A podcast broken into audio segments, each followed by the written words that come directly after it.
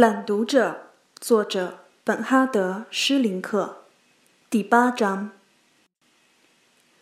那位女儿写的关于集中营的书有德文本，在庭审后才正式出版。庭判期间，手稿已经在流传了，但只发给那些直接有关的人，所以我只能阅读英文原文。在那时，这是一项陌生而吃力的练习。像往常一样，一种加深的语言还没掌握好，用起来磕磕绊绊，却也给我带来了既生疏又亲切的复杂感觉。我特别仔细地通读了全文，可又没有把它化为自己的东西。那本书仍旧是身外之物，就像英语也是身外之物一样。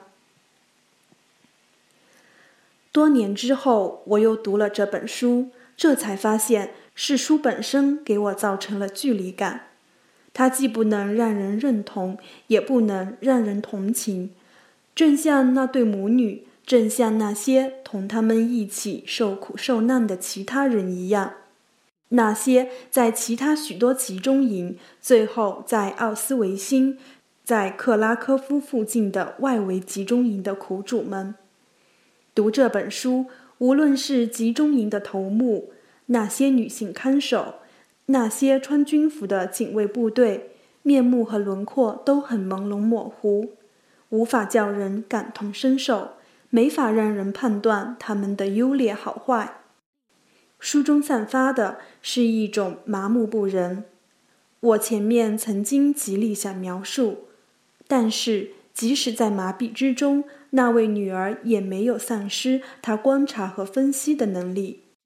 作者给关在集中营多年，居然幸存下来了，还给这段生活赋予了文学的形式，很了不起。很明显，作者从中培养了某种自怜自信，没有就此自暴自弃。他写到了他的青春，他的早熟。还写到了在不得已的时候，他是如何狡猾应付过来的。可是他使用的都是冷静的笔触，正如他描写一切事物一样。书中没有具体提到汉娜的名字，他也无法给辨认出来或者对号入座。有时我认为可以从其中一名女看守身上找到她的影子。那名看守被描写的既年轻又漂亮，在完成任务时认真负责的简直丧失良知。但我还不能肯定。我考量了其他看守，只有汉娜才像这名被如此这般描写的女看守。但是集中营毕竟还有其他女看守在。在另外一个集中营，作者又认识了一名叫做母马的女看守，也是年轻美丽而又勤劳，可是手段残忍，容易冲动。正是这名母马，让作者回忆起了前面提到的那名女看守。那么，其他人也能引起这样的比照吗？汉娜自己晓得吗？她还想得起来吗？当我讲他像一匹母马时，是不是因为他早有自知之明，才特别反感呢？在奥斯维辛之后，克拉科夫附近的集中营就是母亲和女儿的终点站了。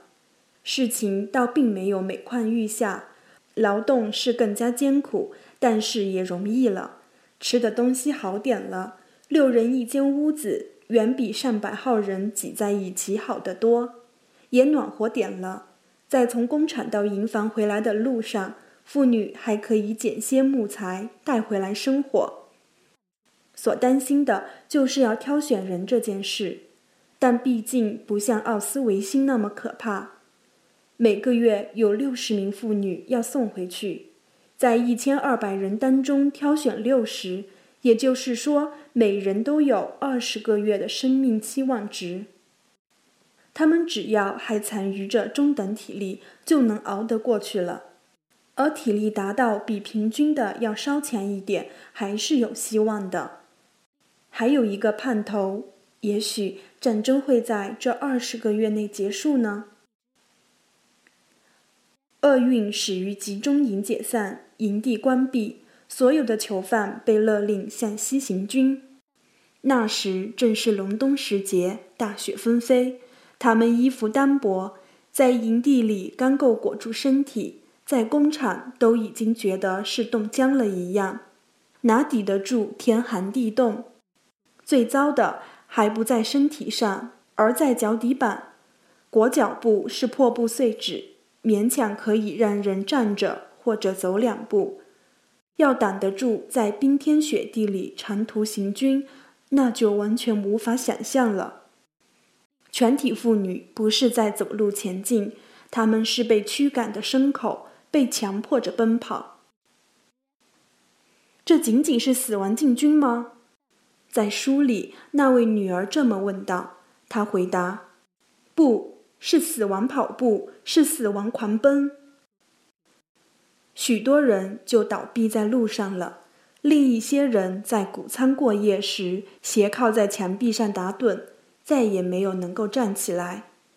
一个礼拜之后，几乎一半妇女就这样葬身荒野了。那座教堂提供了一间庇护所。比这些妇女以前牺牲过的谷仓和墙头要好很多。当他们穿过荒无人烟的农庄，想在那儿过夜时，能够住人的屋子都给警卫队员和女看守们抢占了。现在，在这荒芜的农庄里，虽然这些家伙征用了省府的住宅，给他们留下的总算比谷仓和墙头要好。他们一拥而入，甚至还分到了一碗热汤果腹。这一切好像是某种暗示，苦日子总算熬到头了。于是妇女们倒头就睡。不久，炸弹就落了下来。起先只有教堂尖塔燃烧起来，教堂内部也听得见噼里啪啦的着火声，只是看不见而已。尖塔的顶端终于倒了下来，砸断了屋梁和床子。几分钟后，就看见烈火熊熊了，火舌开始头朝下舔舐着，衣服布料给火光照得通亮，纷纷掉下的床子之类的也燃烧着，简直是给教堂的讲台和座椅放了一把火。不一会儿，屋顶整个坍塌。疯狂猛烈的大火吞噬着一切。那本书的作者曾经设想，如果那些妇女能够团结起来，打破哪怕是一扇门窗，也许她们原来能够集体逃命。可惜，当他们察觉到发生了什么事，下面又将是什么命运在等待他们，并且根本没有一个人去砸门开窗。当他们意识到这一切时，为时已晚。当他们给炸弹噼啪噼啪惊醒时，周围是一片漆黑。一时间，他们只听得一种陌生而恐怖的响声，声音来自教堂的尖塔。于是凝神屏息，想再仔细的听听清楚，到底外面发生了什么事情。是那噼啪的火声，是那熊熊的火光，是那窗外向上直窜的烈焰。是那头顶上呼呼的声响，向他们宣告大火临头了。接着，火焰已经从尖塔呼啸直下，已经烧到了屋顶。说时迟，那时快，当头上的屋梁开始着火时，他们才意识到所发生的一切。他们终于发觉了，于是恐慌地叫喊着，大声地呼救，扑向扇扇紧紧锁住的门窗，摇撼着。捶打着，一边疯狂尖叫着。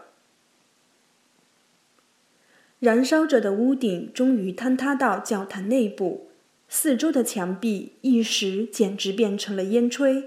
大部分女人并非给浓烟滚滚呛死，而是给烈焰腾腾烧死的。最后，烈火挥舞着炙热透亮的火头，甚至把冰铁包裹的大门也烧穿了。不过，那已经是几个钟头之后的事了。那么，这一对母女又怎么可能死里逃生呢？完全是歪打正着。母亲运用错误的想法，却做了一件正确的事情。当其他女人都陷入极度恐慌而狂奔乱窜时，那母亲感到置身这一群人中实在没法保命，她就躲进了产尸般的楼箱中。尽管这样，她实际上离火焰更加近了，她也不管。她只想母女二人远远离开尖叫的、奔突的、烧着了的那些女人。楼箱很窄小，限制了空间，同时也限制了火焰。燃烧着的柱梁根本砸不进去。就这样，母女二人紧紧贴墙壁站着，眼看着、耳听着狂怒的大火呼啸。直到第二天，他们俩甚至还不敢下来，跑出教堂。一直到了晚上，在一片黑暗中，他们几乎找不到楼梯，也找不到出去的路。等到清晨，他们终于走了出来。他们碰到几个村民，大家都望着他们，惊恐万状，鸦雀无声。是这些村民给了他们衣服、食物，然后送他们继续上路。